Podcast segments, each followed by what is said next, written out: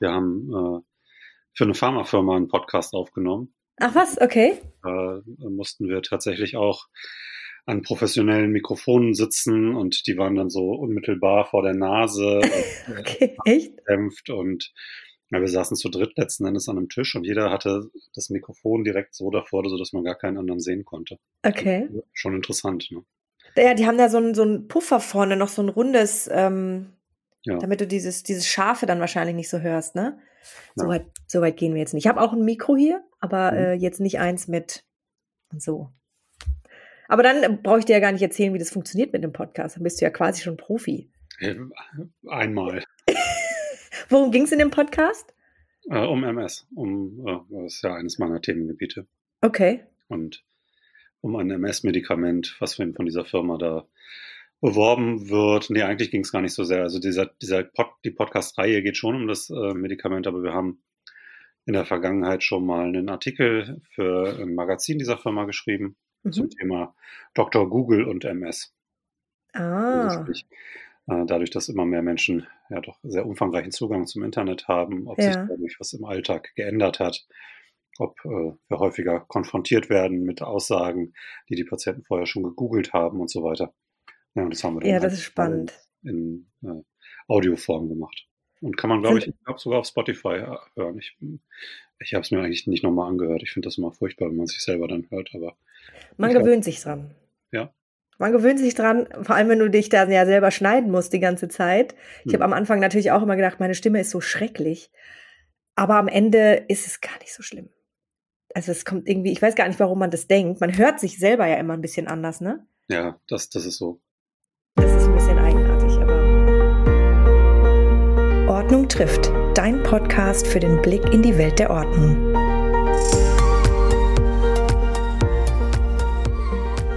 Dann würde ich doch mal sagen, erstmal herzlich willkommen zu Ordnung trifft und zu Folge 45. Heute zu Gast der liebe Matthias, auch der Ehemann einer Ordnungsexpertin. Du bist jetzt der zweite Ehemann einer Ordnungsexpertin. Okay. Und natürlich wieder mit mir, Verena. Und heute sprechen wir ja über Medizin und Ordnung in der Medizin. Beziehungsweise, ja, du bist Arzt und du kannst uns bestimmt firsthand von diesem Thema berichten. Weil als ich diese Staffel angekündigt habe, habe ich gesagt, ich muss unbedingt mit Ärzten sprechen, weil das ist das Erste, was mir einfällt zum Thema Ordnung. Nämlich das Chirurgenbesteck von Grey's Anatomy dass das dann immer da so in einer Reihe liegt und das immer gezählt werden muss, das Besteck, wenn eine Operation vorbei ist, dass dann auch wirklich alles wieder in einer Reihe liegt, damit man auch nichts im Patienten vergessen hat. Das ist, wie ich mir Ordnung in der Medizin vorstelle. Aber vielleicht stellst du dich erstmal vor. Ja, vielen Dank, Verena. Erstmal vielen Dank für die Einladung heute überhaupt und dass ich hier im, im Podcast sprechen darf. Ja. Sehr gerne. Ich bin Matthias.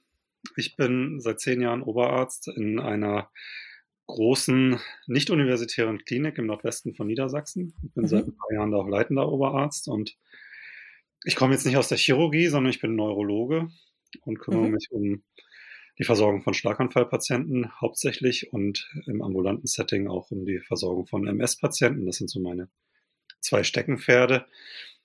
Aber ich finde das Beispiel, was du gerade gebracht hast, ich habe ja im Vorfeld des Podcasts ganz schön viel darüber nachgedacht, was, wo überall Ordnung zu finden ist. Aber an die mhm. Chirurgen mhm. habe ich tatsächlich nicht gedacht. Aber das nee, echt? Das ist das Erste, woran ich immer denke, weil ich das im Fernsehen sehe. aber die sind, ja, die sind ja doch sehr, sehr weit weg von uns. Wir operieren ja nun nicht, aber es stimmt natürlich. Ne? Es ja. ist, ist natürlich unglaublich wichtig, dass man gerade im OP-Saal die Ordnung hält und alle seine Instrumente wieder rauskriegt. Und es wird ja tatsächlich gezählt. Und wenn hinterher eins fehlt, dann wird da auch ja sehr akribisch nachgesucht. Ne? Auch nach ähm, so Tupfern und so, ne? Also es wird tatsächlich ja alles gezählt und ich weiß noch in einer Folge, da war ein Tupfer unter einem Schuh, das war so eine lange OP mit wirklich sehr viel Blut und so weiter.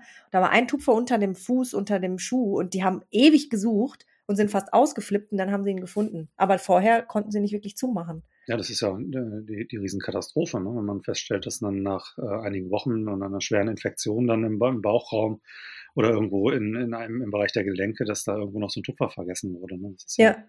Das darf ja nicht passieren. Ne? Und gerade daher ist sehr, sehr viel Ordnung notwendig. Dann würde mich aber interessieren, du hast dir ganz viele Gedanken gemacht und du hast mir auch ganz viel geschrieben, was denn so die ersten Gedanken waren, als du darüber nachgedacht hast, wo Medizin und Ordnung eigentlich zusammenkommen. Hm. Also, ich, ich, will mal anfangen. Es gibt ja diesen stumpfen Witz, den man so allen Medizinstudenten erzählt. Was macht ein Medizinstudent, wenn du ihm ein Telefonbuch in die Hand drückst? Der lernt es auswendig. also ja. Im Prinzip fängt es ja schon ganz früh an in der Ausbildung. Ich, mhm. Wir haben ja eine Reihe von Fächern, die wir lernen müssen im Studium. Im, in den ersten Semestern geht es ja um die ganzen Grundlagen, Anatomie, Physiologie, mhm. äh, Biochemie und so weiter. Und man muss ja, da kommt man letzten Endes das erste Mal in Verbindung mit Ordnung. Man muss ja letzten Endes die Ordnung kennenlernen, wie ein Körper überhaupt aufgebaut ist. Mhm. Das heißt, welche Strukturen gibt es? Ähm, in meinem Fachgebiet dann, wenn man, das weiß man ja meistens am Anfang noch nicht, aber später ist es ja dann schon relevant, welche, welche Nerven haben wir denn? Mhm. Wie ist unser Nervensystem aufgebaut? Ne? Wir haben ein Gehirn, wir haben ein Rückenmark, wir haben die Nerven, die in die Peripherie gehen und die sind ja geordnet. Wir sind da ja relativ gut strukturiert aufgebaut und das muss man ja erstmal verstehen. Ne? Das ja, muss man im weiteren Leben auch als Arzt dann nutzen, um Krankheitsbilder, äh, Schädigungsmuster und ähnliches überhaupt erkennen zu können. Und das ist ja der erste Punkt, wo man nicht unerheblich in Kontext mit Ordnung kommt. Mhm. Und man erlebt das auch immer wieder, dass Studenten häufig große Probleme haben mit dieser Ordnung. Ne? Und mhm. dann in den Köpfen ganz viel Unordnung entsteht, weil die, die Strukturen, die wir so haben, gar nicht geordnet lernen können, sondern das einfach sehr diffus lernen. Und die haben natürlich Schwierigkeiten, überhaupt voranzukommen, Krankheitsbilder zu erkennen oder mhm. überhaupt anatomische Strukturen benennen zu können. Weißt du, was ich total faszinierend fand? Im Vorfeld, vor zwei Folgen habe ich mit Ulf gesprochen. Und Ulf, äh, also der arbeitet ähm, in einer, also, oder bildet Notfallsanitäter aus. Was ich interessant finde, weil ich ihn gefragt habe, warum müssen Ärzte eigentlich 1,0 Abi haben? Hm. Und er hat gesagt, das ähm, hat gar nichts mit dem Abitur an sich zu tun und dem Wissen, was du im Abitur mitnimmst, sondern es geht um dieses Lernen, was du gerade gesagt hast. Die müssen in der Lage sein, also viel Wissen mitzunehmen, lernen zu lernen, um in Extremsituationen dann auch dieses Wissen ganz präzise und strukturiert abzurufen. Hm. Kannst du das so bestätigen? Nee, weiß ich nicht. ich, ich, fand das total ab, abgefahren, dass ich, ich müsste, die, die, Menge an Wissen, die ihr lernen müsst im Studium, ist schon recht hoch. Also das ist schon viel, ne? Aber ob dafür ein Abitur mit 1,0 wirklich notwendig ist. Gut, das weiß ich nicht. Aber er, er sagt natürlich, die lernen, um zu lernen. Die haben ja, die haben ja gelernt. Mit einem 1,0 bedeutet ja, dass du durch jedes Fach, egal ob dir das liegt oder nicht, hm. schnell durchkommst. Fand ich eigentlich nicht schlecht. Diese, also hat Sinn gemacht für mich. Aber gut, dass du das nochmal widerlegst. ich habe äh, kein Abi von 1,0 und ich habe okay. auch warten müssen. Als ich studiert habe, war das offensichtlich noch ein bisschen anders. Mhm. Ähm, ja, ich glaube, man muss viel lernen können, aber ich glaube, das spiegelt sich nicht in der Abiturnote wieder. Ähm, okay. Ich glaube, es ist tatsächlich so, dass wir, das ist ja auch in den, in den, Medien gerade ein großes Thema, wenn man auf Ärztemangel und so weiter schaut und auf die Ausweitung von Studienplätzen schaut. Wir haben einfach nur eine begrenzte Anzahl von Studienplätzen, die wir. Hm. Das kommt natürlich noch dazu, klar. Und mhm. wenn ich im Verhältnis, ne, die Zahlen stimmen jetzt natürlich nicht. Wenn ich jedes Jahr 100.000 Menschen habe, die gerne Medizin studieren wollen, aber habe nur 5.000 Studienplätze in ganz ja, Deutschland, dann muss ich ja irgendein, äh, irgendwas anlegen, um sortieren zu können. Mhm. Und dadurch ist dieser Numerus Clausus immer weiter runtergegangen, ne, weil es so viele Bewerber gegeben hat, auch viel zu wenig Studienplätze. Ne? Ich meine, für Niedersachsen, wir haben in Göttingen damals, als ich angefangen habe zu studieren, 200 Studienplätze gehabt pro Semester. Okay. Ja, für ganz Niedersachsen. Dann kam Hannover noch dazu. Ähm, inzwischen ist Oldenburg noch dabei. Also, Wenn es mal, also sind sicherlich weniger als 500 Studienplätze für Niedersachsen pro Jahr. Ne? Das ist nicht viel. Und okay. ich glaube auch nicht, dass unbedingt die Leute, die das beste Abi haben, am Ende des Tages die besten Ärzte werden. Mhm. Es gehört ja noch ein bisschen mehr dazu. Aber jetzt hast du gesagt vorhin, dass das Lernen, das strukturierte Lernen fällt vielen Leuten schwer. Ist das jetzt ein Zeitgeist oder war das schon immer so? Also die, die Logik des Körpers, das wirklich auch alles zu lernen, diese Masse an Informationen zu lernen? Hm, das weiß ich nicht. Das kann ich nicht so genau sagen, ob das, ob das Zeitgeist ist. Was ich, was ich gemerkt habe, ist, dass das Lernen an sich so ein bisschen hm, anders geworden ist. Mhm. Es wird viel mehr erwartet, dass einem Dinge ähm, ja, vorgetragen werden, dass man sich Dinge anhören kann, dass man sich auch vielleicht Podcasts anhören kann. Ja. Eine Assistentin hat mir heute erzählt, ähm, er würde jetzt, es gibt von der Deutschen Gesellschaft für Neurologie einen wunderbaren Podcast ähm, zu verschiedenen Fällen. Er würde jetzt lernen und er hätte kein Buch, aber er würde sich regelmäßig diesen Podcast anhören. Da frage ich mich, ob das dann doch der richtige Weg ist. Ne? Okay. Man nur durch Zuhören oder äh, das Vorlesen oder das Anschauen von Vorlesungen wirklich Dinge grundlegend lernen kann. Mhm. Ich habe das, ich mache nebenbei auch noch Unterricht in einer Krankenpflegeschule und mhm. unterrichte da äh, Anatomie und äh, also Neuroanatomie und Neurologie insgesamt. Und da kommt dann auch immer wieder die Frage, ob man nicht meine Folien einfach haben könnte. Und mhm. inzwischen ist es so, dass ich sage, nein. Also ich halte es für wesentlich sinnvoller, wenn man es selber mitschreibt, wenn man sich eine Struktur in seinen Aufzeichnungen macht und wenn man dann geordnet diese Dinge selber nochmal nachvollzieht. Ich ja. Sorge habe, dass wenn ich einfach nur meine Präsentation zur Verfügung stelle, dass man das durchklickt, aber gar nicht am Ende des Tages versteht, was da wirklich mhm. gemeint ist. Mhm. Jetzt haben wir eine Frage zum Thema Ordnung im Körper. Mhm man lernt ja einen Standardkörper wahrscheinlich, wie er aufgebaut ist, mit eben mhm. seinen Nervensystemen und mit, mit den Muskeln und so weiter. Wie standardmäßig ist so ein Körper? Oder wie, also sagen wir mal, 80 Prozent stimmt bei jedem Menschen tendenziell?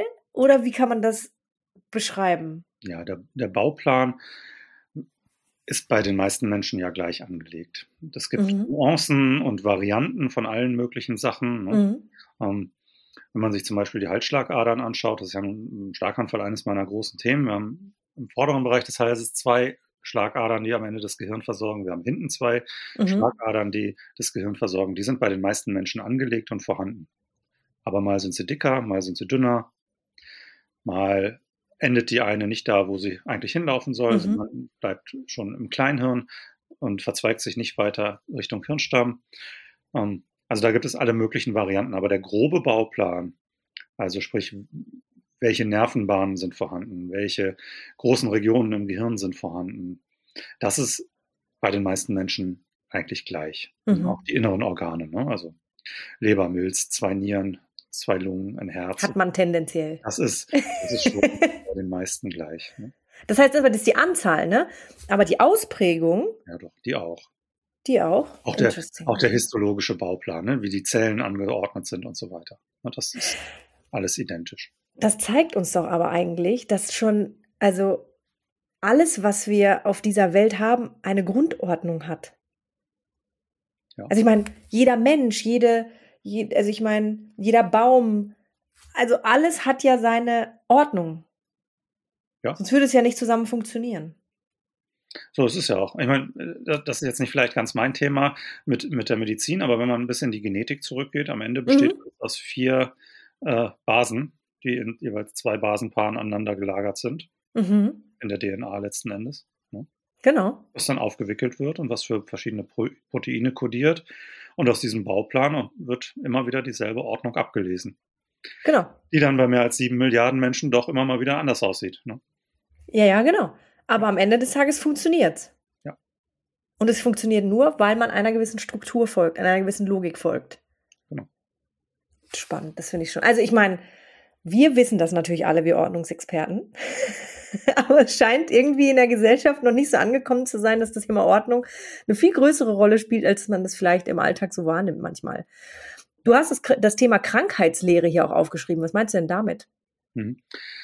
Also wir müssen ja, ein Patient kommt ja nicht zu uns ins Krankenhaus und erzählt uns, was er hat. Tendenziell nicht. Ja Symptome höchstens. Wir müssen ja irgendwie rausfinden, finden, was er hat. Und äh, es hat sich in der Neurologie ganz gut etabliert, dass man schaut, welche Krankheitszeichen sind vorhanden.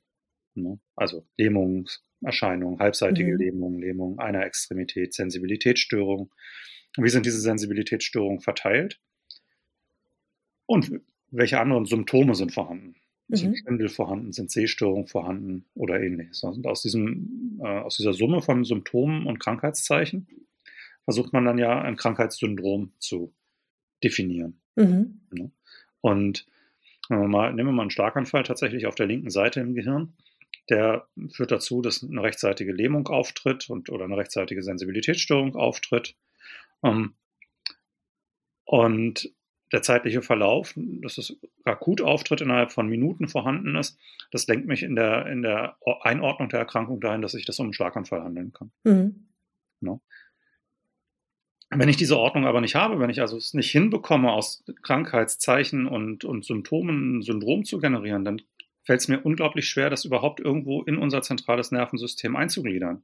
Mhm. Denn Schädigungen auf der linken Hirnseite machen andere Symptome als Schädigungen im Bereich des Rückenmarks, Schädigungen im Bereich der peripheren Nerven. Ne? Und wenn ich es nicht schaffe, diese Ordnung in meinen Krankheitssyndromen, die ich generiere, zu erfassen, dann, dann fische ich im Trüben. Ne? Dann mache ich Diagnostik, die vielleicht völlig unnötig ist und ich finde die Krankheiten, die ich finden will, vielleicht gar nicht. Ne? Mhm. Wenn ich das geordnet hinbekomme, dann fällt es ja relativ einfach zu sagen, dieser Patient hat jetzt einen linkshirnigen Starkanfall und ich brauche jetzt ein MRT oder ein CT in der Diagnostik und dann weiß ich innerhalb von Minuten, was dieser Patient hat. Mhm. Deswegen vielleicht auch jetzt nochmal zurückgesprungen zu dem, was du vorhin gesagt hast, dass die Menschen wirklich selber für sich mit ihrem Lerntyp auch nochmal selber aufschreiben müssen, was da, also ne, eben diese Diagnostik aufschreiben, damit sie das in ihr System bekommen und nicht einfach nur ablernen, weil das sind wirklich kritische Situationen. Weil gerade bei Schlaganfall und so weiter musst du ja auch schnell sein. Hm. Das heißt, du musst das oft üben auch und das machst du am besten, wenn du das auch selber für dich aufgeschrieben, strukturiert, geordnet immer wieder abspielen kannst. Und es gibt da sogar äh, Hilfen dafür, ne, die extra eingeführt wurden, gerade wenn mhm. äh, es um Schädigungen im peripheren Nervensystem geht. Da ist es ja manchmal ein bisschen diffiziler, welche einzelnen Nerven jetzt zum Beispiel alle geschädigt sind. Es gibt durchaus Lernkarten, wo dann entsprechend die Muskeln aufgeführt sind und dann prüft man jeden einzelnen Muskel. Und wenn man dann äh, alle Muskeln untersucht hat, dann kann man die ankreuzen auf solchen Karten und äh, dem gegenübergestellt sind dann die Nerven, die diese Muskeln versorgen und die Nervenwurzeln am Rückenmark, die das versorgen. Und so kriegt man dann ja auch relativ schnell ein Ausfallsmuster zusammen. Ne? Mhm. Und äh, ja, solche Ordnungshilfen gibt es tatsächlich auch in der Medizin dann dafür. Mhm. Und dann hat man ein Krankheitsbild und dann geht es ja darum, den Menschen wieder gesund zu machen. Und ich gehe dann davon aus, dass es eigentlich genauso wie du die Krankheit erkennst oder, da, oder die Diagnose stellst, es dann auch einen Therapieplan dahinter dran gibt, der eben den, einer genauen Ordnung folgt. Obwohl wahrscheinlich beim Lernen von, was es da vielleicht für neue Krankheiten oder was auch immer, Krankheitsbilder gibt, gibt es auch sicherlich da immer wieder neue Anpassungen bei Therapieverfahren und so weiter, oder? Ja, das entwickelt sich ja ständig fort. Mhm. Wissenschaft steht nicht still, ähm, sodass man da auch up-to-date bleiben muss. Um, ähm, ja, aber genau so ist es. Ne? Wenn, wenn, bleiben wir beim Thema Schlaganfall, der Patient kommt und hat jetzt nun einen Schlaganfall, dann muss man ja relativ rasch entscheiden, wie man diesem Patienten jetzt helfen kann. Wir haben ein paar Möglichkeiten, akut zu behandeln, also eine verschlossene Arterie wieder zu öffnen. Das muss dann tatsächlich sehr schnell gehen. Und auch da mhm. muss man sagen, hat das ja sehr viel mit Ordnung zu tun. Es müssen geordnete mhm. Abläufe sein, wie das dann passiert. Ähm, wir sind ja bestrebt, möglichst schnell eine Arterie wieder zu eröffnen, wenn die verschlossen ist.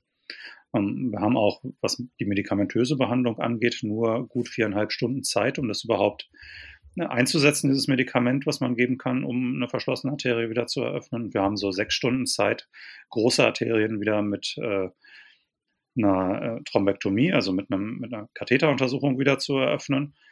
Und ja, diese Zeit läuft im Prinzip ab Beginn des Schlaganfalls. Ne? Mhm. Das, wir sind natürlich bestrebt, das möglichst schnell alles abzuhandeln, die Diagnose zu stellen, dann die Behandlung einzu, leiten und man merkt immer wieder, wenn die Ordnung nicht stimmt, ja. dann verliert man Zeit und dann kann man einem Patienten vielleicht nicht nach 15 Minuten schon helfen, sondern dann dauert es eine Dreiviertelstunde oder mhm. noch länger, ne, was man nicht möchte. Hm. Und da wäre natürlich meine Frage, schon bei der Auswahl, also dann haben wir dieses 1,0 Abitur und dann kommen die Mediziner da rein, super. Was für Auswahlverfahren gibt es denn sonst noch, dass eben Menschen in der Lage sind, so eine Grundstruktur zu halten, weil nicht jeder Mensch ist ordentlich. Logischerweise, wir haben eine sehr ja, differenzierte Gesellschaft. Nicht jeder Arzt mit 1,0 oder äh, Medizinstudent hat dann diese Ordnung. Hm. Lernt man das im Studium? Also ich kann mich nicht dran erinnern, dass es im Studium da irgendeinen speziellen Kurs zugegeben hat. Also einen Didaktikkurs oder ähnliches, da kann ich mich nicht dran erinnern. Es gibt manche Lehrbücher in, in manchen ähm, Fachgebieten, die haben extra Kapitel dazu. Mhm. Ähm, ich kann mich erinnern, ich glaube, das war ein Lehrbuch für Physiologie. Da war in dem ersten Kapitel erstmal erklärt, wie man denn strukturiert dieses Buch anschauen muss, dass man mhm. sich erstmal einen Überblick über die Überkapitel verschaffen sollte. Dann, ähm, wenn man erstmal den, die übergeordnete äh, Einreihung hat, dass man dann erst in die einzelnen Kapitel schauen soll und dann versuchen soll, sich anhand dieses Musters dann da äh, letzten Endes das Wissen anzueignen. Mhm. Aber spezielle Kurse, also zumindest da, wo ich studiert habe, hat es das nicht gegeben. Und das finde ich so interessant. Ich habe äh, im letzten Podcast mit Kati gesprochen, die Krankenpflegerin. Mhm. Und da haben wir auch über verschiedene ja, Bereiche gesprochen. Einmal das natürlich das Arbeiten miteinander, aber das dann das Arbeiten am Patienten und so weiter. Und obwohl das so ein großes Thema ist und man jeden Tag damit konfrontiert ist, wird dem nicht spezifisch Zeit zugeordnet, weder in der Ausbildung noch danach. Hm. Warum ist das so? Ich meine, Medizin studiert man auch wirklich lange, ne? Also sollte man meinen, dass das vielleicht ein bisschen. Ja.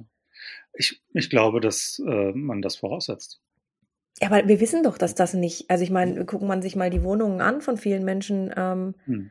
dass das nicht funktioniert. Dass man das nicht als Grundvoraussetzung setzen kann, weil das nicht jeder lernt. Und nur weil jemand intelligent ist und 1,0 Abi macht, heißt das ja. ja noch nicht, dass er so eine Ordnung, auch da wieder, ne, so eine Ordnung halten kann. Ja, so ist es. Aber kann ich nicht beantworten, warum das so ist. Ne? Kommt ein ungeordneter Mensch durch das Studium? Weil er auswendig lernen kann. Das Nur deswegen. Weiß ich nicht. Da sind wir ja wieder bei dem Witz am Anfang, ne, mit den Medizinstudenten. Ja. Ne?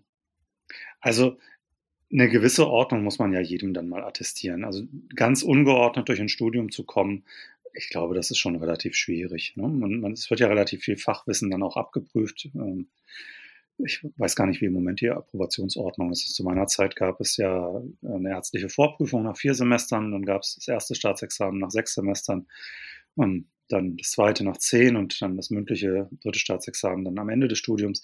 Mhm. Da muss man ja schon viel Fachwissen letzten Endes vorweisen und da muss man ja in irgendeiner Art und Weise sich auch eine Ordnung im äh, Kopf geschaffen haben über die Dinge, die man da gelernt hat. Ja. Jetzt hat man da aber sehr, sehr viel Theorie gelernt mhm. und dann wird man auf einmal auf Patienten losgelassen. Da, da herrscht ja nochmal eine andere Art Ordnung, auch was die Kommunikation angeht, was so Abläufe angeht, was Interaktionen angehen und so weiter. Das stelle ich mir auch nochmal schwierig vor. Das ist es. Also da sehe ich das immer wieder bei, bei jungen Kollegen, dass es da große Schwierigkeiten gibt. Die, die haben vielleicht tatsächlich die Dinge gelernt und wissen das mhm. auch im Kopf, aber die Schwierigkeit, die Dinge dann am Ende des Tages umzusetzen, ne? ja. also tatsächlich vom Symptom des Patienten zur Diagnose zu kommen und zur, zur Behandlung zu kommen, das fällt, glaube ich, den meisten am Anfang ziemlich schwer. Mhm. Und wie lernt man das dann? Hat man äh, Ärzte, mit denen man mitläuft und dann bekommt man viel Feedback oder wie oder wie funktioniert ja, das dann? Bestenfalls hat man ja äh, Fachärzte oder Oberärzte, die einen vidieren, supervidieren und letzten Endes aufpassen, dass man keinen Unsinn macht. Ja. Die einem Dinge auch zeigen und äh, Fälle besprechen und an dem Beispiel lernt man dann. Und dann ist es eben dann am Ende auch die Erfahrung über die Zeit. Ne? Ja, ja, ja, natürlich. Gibt es dann auch Leute, die sagen, die haben die Theorie gut gemacht und dann kommen sie eben in die Praxis und merken, das kriege ich nicht hin. Ich glaube, ich muss Bücher schreiben. Ich, ich, weiß jetzt nicht, ob ich das so sagen. will. Wir hatten einen Kollegen, der irgendwann mal äh, gesagt hat, ach, das ist doch alles hier, das ist alles nichts für mich. Warum bin ich nicht eigentlich Landschaftswerkgärtner geworden? okay, das ist natürlich sehr weit weg, ja. Ja, okay. aber gibt es, gibt es sicherlich. Ne? Also ich ja, würde nicht sagen, dass das, die, dass das eine große Anzahl von, von Kollegen ist, aber ich glaube, das gibt es immer wieder, dass irgendwann Menschen merken, dass das nicht das Richtige ist, was sie mhm. sich ursprünglich mal ausgesucht haben. Ja. Jetzt hast du gesagt, du bist Oberarzt. Wie genau gestaltet sich denn eure Klinik als Organisation und wo sagst du, da ist es einfach wirklich absolut essentiell, dass bei uns Ordnung herrscht? Und wo sagst du, haha, da ist es auch am kritischsten bei uns? Also, Wenn man das sagen darf. Ja, weiß ich nicht. Ich, also Sag nicht Notaufnahme. So ins Detail gehen da über, über den äh, äh Betrieb, in dem ich arbeite. Also aber die Grundstruktur, die wir haben, ist so, dass wir eine Aufteilung haben mit einem Chefarzt, äh, sechs Oberärzten und wenn alles glücklich läuft, 16 Assistenzärzten. Mhm. Ähm, es gibt eine äh, Starkanfallstation, das ist meine Station, die Stroke Unit. Und wir haben zwei Normalstationen und wir haben eine kleine Station für äh, neurologische Frührehabilitation. Jede dieser Stationen hat einen eigenen Oberarzt und eine unterschiedliche Anzahl von Assistenzärzten. Mhm. Das heißt, wir haben ein relativ strukturiertes äh, Organigramm, wer wo arbeitet. Mhm. Um, ähm, dazu kommen dann noch die Pfleger, die Physiotherapeuten, die Ergotherapeuten, die Logopäden, die selbstständig organisiert sind, ähm, die aber das Team letzten Endes ja vervollständigen. Okay. Und ihr habt da wahrscheinlich schon auch einfach eure Medizinschränke und da sind alle Sachen abgelegt und mhm. da sind alles beschriftet und da findet man auch immer alles sofort. Ich meine, wir haben das gelernt über ähm, die mhm. Bundeswehr. Die hat das natürlich auch sehr extrem. Wenn du in, in, einem Einsatz bist, dann weißt du einfach, wie habe ich gelernt, an der rechten Seitentasche hast du einfach deine, deinen Verband immer drin. Dann weiß auch der Kamerad, wo er hingreifen muss. So ist es wahrscheinlich bei euch auch aufgegliedert, oder? Gerade wenn jemand mit einem Schlaganfall kommt, wie du sagst, ist sehr zeitkritisch, müssen die Dinge an ihrem Platz liegen, oder? Genau. Es gibt Schränke für Medikamente, die dann alphabetisch sortiert sind. Und da weiß dann auch jeder, wo er in welche Schublade greifen muss, wenn es mhm. notwendig ist. Ne? Ganz im Notfall gibt es ja auch Notfallrucksäcke, die entsprechend gegliedert sind ähm, mit Medikamenten, die auch ja nach einem bestimmten Packplan immer wieder bestückt werden müssen mhm. und regelmäßig überprüft werden müssen auf Vollständigkeit. Ne? Wer macht denn das eigentlich? Dass das auch alles stimmt und dass, das, dass die Logik eingehalten wird, dass. Mhm. Also da gibt es so einen äh, zuständigen, meistens pflegerischen Kollegen, der regelmäßig die Dinge durchschaut. Ein Ordnungsberater bei euch, ein Ordnungsexperten, der das für euch. Einen neben, nebenberuflich angestellten Ordnungsexperten. genau, okay. Also ist niemand, ist niemand hauptamtlich dafür verantwortlich, dass diese Dinge stimmen. Ne? Aber wer hat denn definiert, dass das so, wie es jetzt funktioniert, auch die Ordnung ist, in der ihr arbeiten könnt und wollt und Gibt es da einen äh, übergeordneten Standard, an den Kliniken sich halten müssen oder ist da jede Klinik irgendwie Jetzt bezogen auf die, auf die Notfallsituation? Ja, zum Beispiel, also das, das wäre jetzt mal ein, ein Rahmen. Also das, das sind Dinge, die immer wieder überarbeitet werden. Wir haben auch jetzt kürzlich erst unsere Medikamentenliste für den Notfall überarbeitet. Aber das sind ja so grundlegende Dinge, die eigentlich überall gleich sind. Was brauche ich in einer Notfallsituation? Ich muss gucken, dass ich, wenn ich jemanden wiederbeleben muss, entsprechende Medikamente dafür vorhanden habe, wenn jemand Probleme mit der Atmung hat, dass ich ihn da unterstützen kann, wenn er zum Beispiel, wenn sich die Bronchien zusammenziehen, muss ich die Bronchien wieder erweitern können. Wenn eine Narkose notwendig ist, dann brauche ich Medikamente, die äh, für eine Narkose notwendig sind und auf diese Dinge beschränkt man sich dann. Ja. Wir haben ja da nicht dann 100 Medikamente in diesem Koffer, sondern vielleicht 20 und ähm, das sind eben die Medikamente, die am häufigsten benötigt werden. Und natürlich, da orientiert man sich an dem, was die, die erfahrenen Rettungsmediziner, Notärzte und Anästhesisten dann vorgeben. Ne?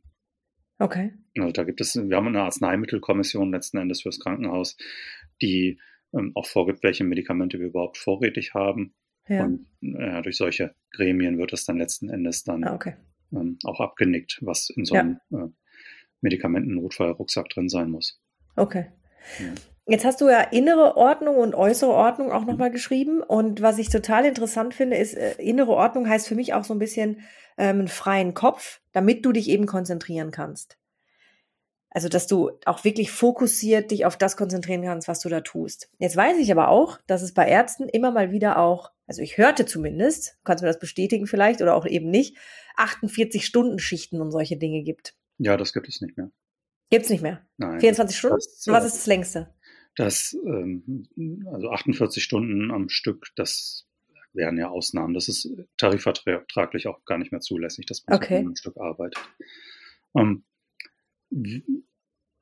ich denke, das längste wären 24 Stunden, wobei ein Teil davon ja Bereitschaftsdienst ist. Ja. Mhm. Weil da frage ich mich nämlich auch, wenn du, also, so, also, oder es gibt ja auch diese super langen ähm, Operationen zum Beispiel, ne? Mhm. Die sich über wirklich Stunden um Stunden um Stunden hinziehen. Und du kannst ja also irgendwann macht dein Kopf ja auch mal zu. Da bist du ja auch nicht mehr, oder? Oder also tauscht man dann Arzt oder wie funktioniert das dann? Also, wie gesagt, chirurgisch bin ich nun, nun sehr wenig tätig gewesen in, in meiner äh, in meinem Arbeitsleben. Äh, aber ich, soweit ich das weiß, ist das so. Ne? Bei langen mhm. Operationen werden tatsächlich dann die Leute, die am Tisch stehen, auch ausgetauscht. Okay. Ne? Oh, wir könnten es auch ähm, in eurer Notfallstation zum Beispiel. Mhm Da kannst du ja auch nicht 24 Stunden, also die ganzen reinkommenden oder ich, mhm. Problemfälle, die es gibt, kannst du ja auch nicht 24 Stunden lang betreuen. Wie du sagst, du brauchst ja auch zwischendurch mal irgendwie geistige Pausen, weil du, du machst ja dann sonst mhm. logischerweise. Fehler, weil du nicht mehr das abspulen kannst, wahrscheinlich, was dein Standard ist. Also wir haben, wir haben tagsüber zwei Ärzte und einen Oberarzt, also zwei Assistenzärzte und einen Oberarzt, die, die diese Notaufnahme betreuen und nachts mhm. übernimmt dann ein, ein, weiterer Kollege, der die dann ablöst. Okay. Das heißt immer schon zwölf Stunden dann. Das ist sogar noch ein bisschen länger als zwölf Stunden. Ähm, Im besten Fall hat man tatsächlich einen Dreischichtdienst. Hm? Okay. Also ich denke, in großen Kliniken ähm, mit der entsprechenden Power ist das auch so, dass man im Schichtmodell dann im Wechsel arbeitet und dass man dann acht Stunden Schichten hat. Ja. Ja, das, das glaube ich, stelle ich mir nämlich schon schon schwierig vor. Ja, das ist auch so. Da und also, da gibt es ja auch durchaus, durchaus äh, Erhebungen dazu, dass je, je länger der Dienst geht und je mehr los ist, je, je höher der, ja, der Stress letzten Endes auch ist, desto mehr Fehler passieren einfach auch. Ne? Ja, ja. Okay.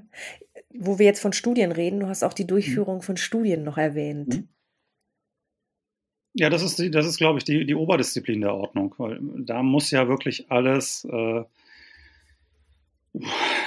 mir fehlt jetzt das Superlativ dazu. Geordnet, geordnet. Am geordnetsten sein. Am geordnetsten durch, äh, durchgeführt werden. Okay. Ja, also ja, wir machen das tatsächlich seit einigen Jahren, dass wir auch an klinischen Studien teilnehmen im, im mhm. Kontext von Multipler Sklerose Forschung, im Kontext von Starkanfallforschung und ähm, ja, in der aller Regel ist es ja so, dass es ein sehr, sehr detailliertes Studienprotokoll gibt, wo schon mal im Vorfeld festgelegt wird, wann ein Patient welches Medikament einnehmen muss, zu welchen Untersuchungen er wann kommen muss, ähm, welche Untersuchungen grundsätzlich notwendig sind. Ähm, es gibt ein, ein, ja, ein, vordefiniertes Studienprotokoll.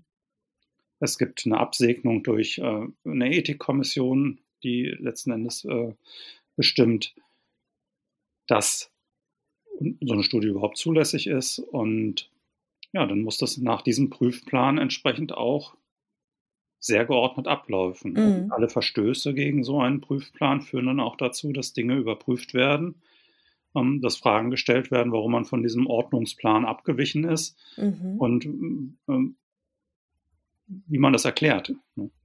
Und das ist letzten Endes ja der Weg, wie man am Ende auch die, die besten Daten erhalten kann in einer Studie. Ne? Wenn ich mhm. überlegen kann, wie habe ich das gemacht und ich habe das nicht einfach irgendwie zufällig gemacht und da ist jetzt irgendwas bei rausgekommen, sondern ich habe einen, einen Plan gehabt, den habe ich eingehalten. Ich habe alles das dokumentiert, was ich dokumentieren mhm. musste. Ich habe alle Nebenwirkungen meinetwegen bei einem Medikament auch erfasst, habe die nach ihrer Schwere graduiert und ähm, habe den Prüfplan eingehalten. Und am Ende des Tages ist bei einer Studie meinetwegen mit zweimal 500 Probanden das Ergebnis XYZ rausgekommen.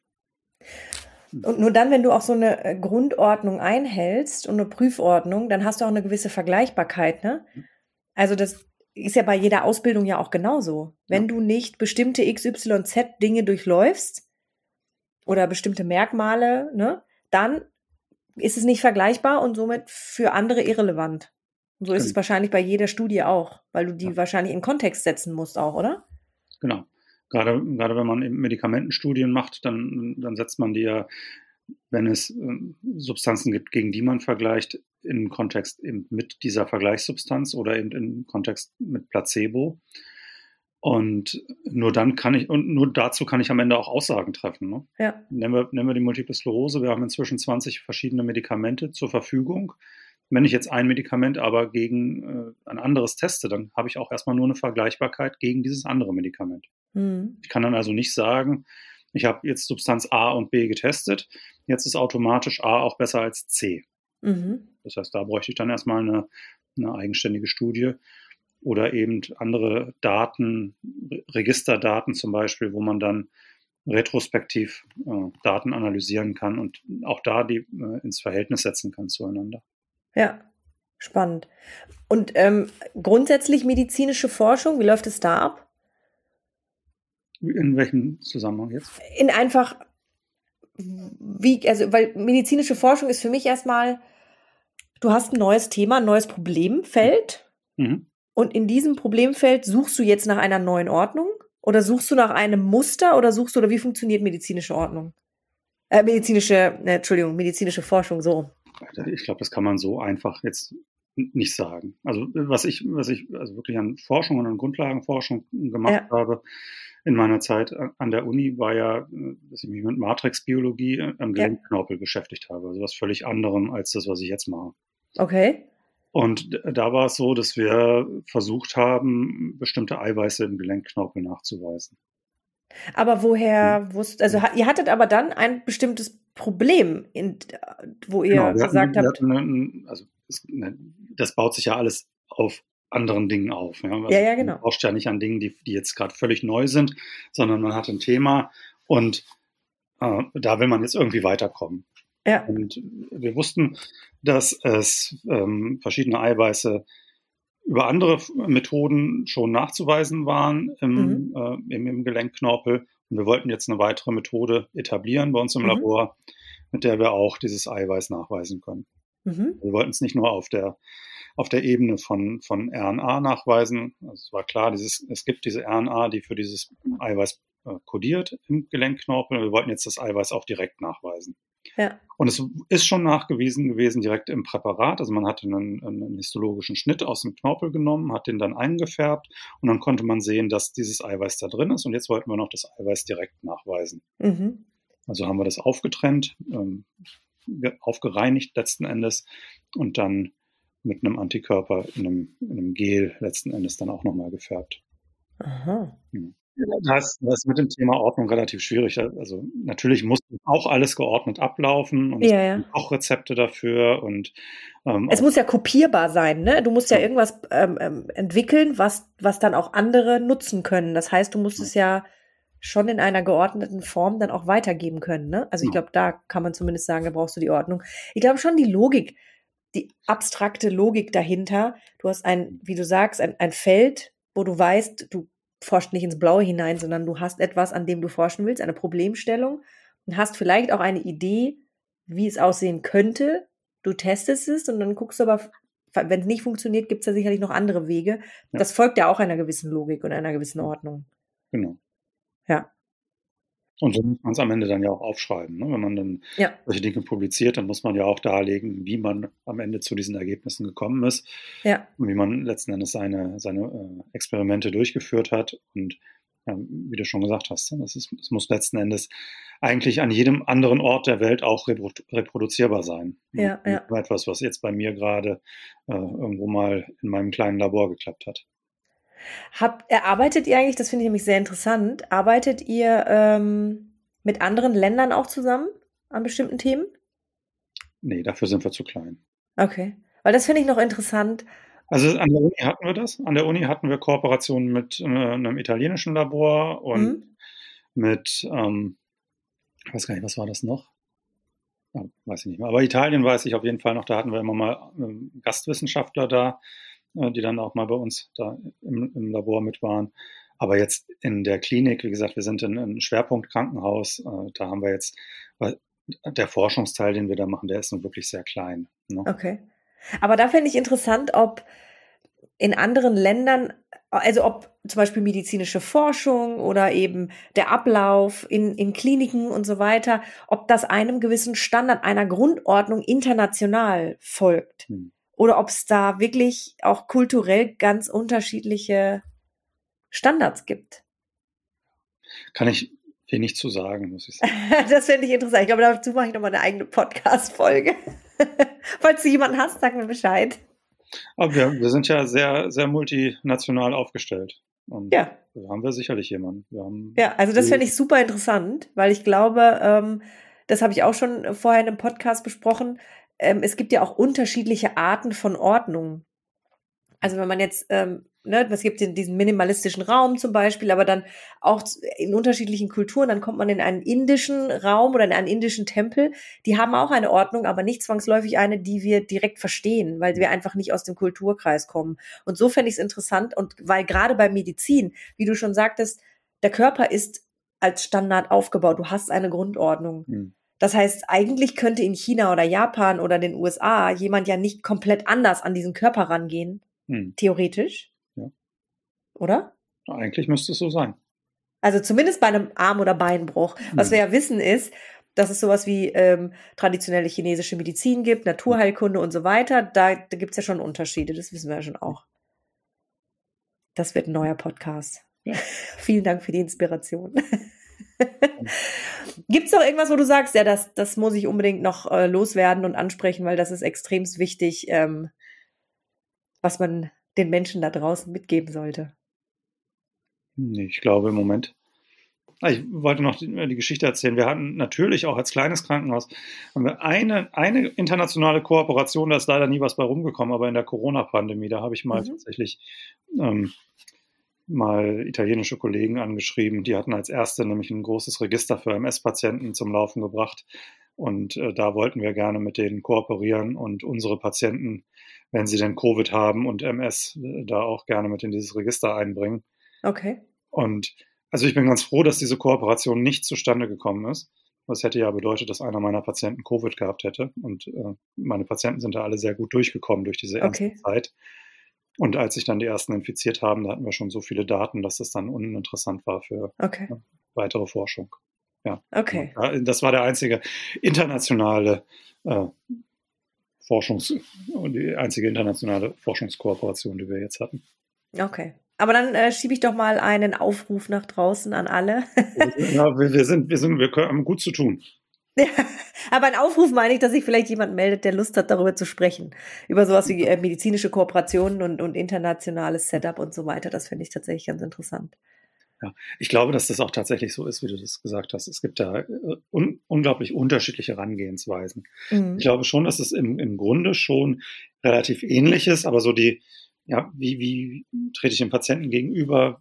Was ist mal meine Grundhaltung und so weiter? Mhm. Das ist schon ziemlich unterschiedlich. Und wie gesagt, wir haben äh, Kollegen aus Ägypten, wir haben Kollegen aus der Ukraine, aus Russland, wir haben ähm, Tunesier, Inder. Äh, und die haben aber in Deutschland alle studiert oder die haben international jetzt, studiert in ihren Ländern? Wir haben, ähm, ah. wir haben Tunesier, die in Rumänien studiert haben, wir haben Inder, die in China studiert haben. Wow. Ähm, wir haben Tunesier, die in Tunesien studiert haben, Syrer, die in Syrien studiert haben.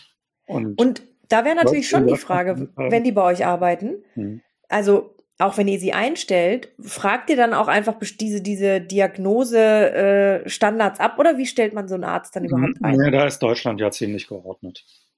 Aha.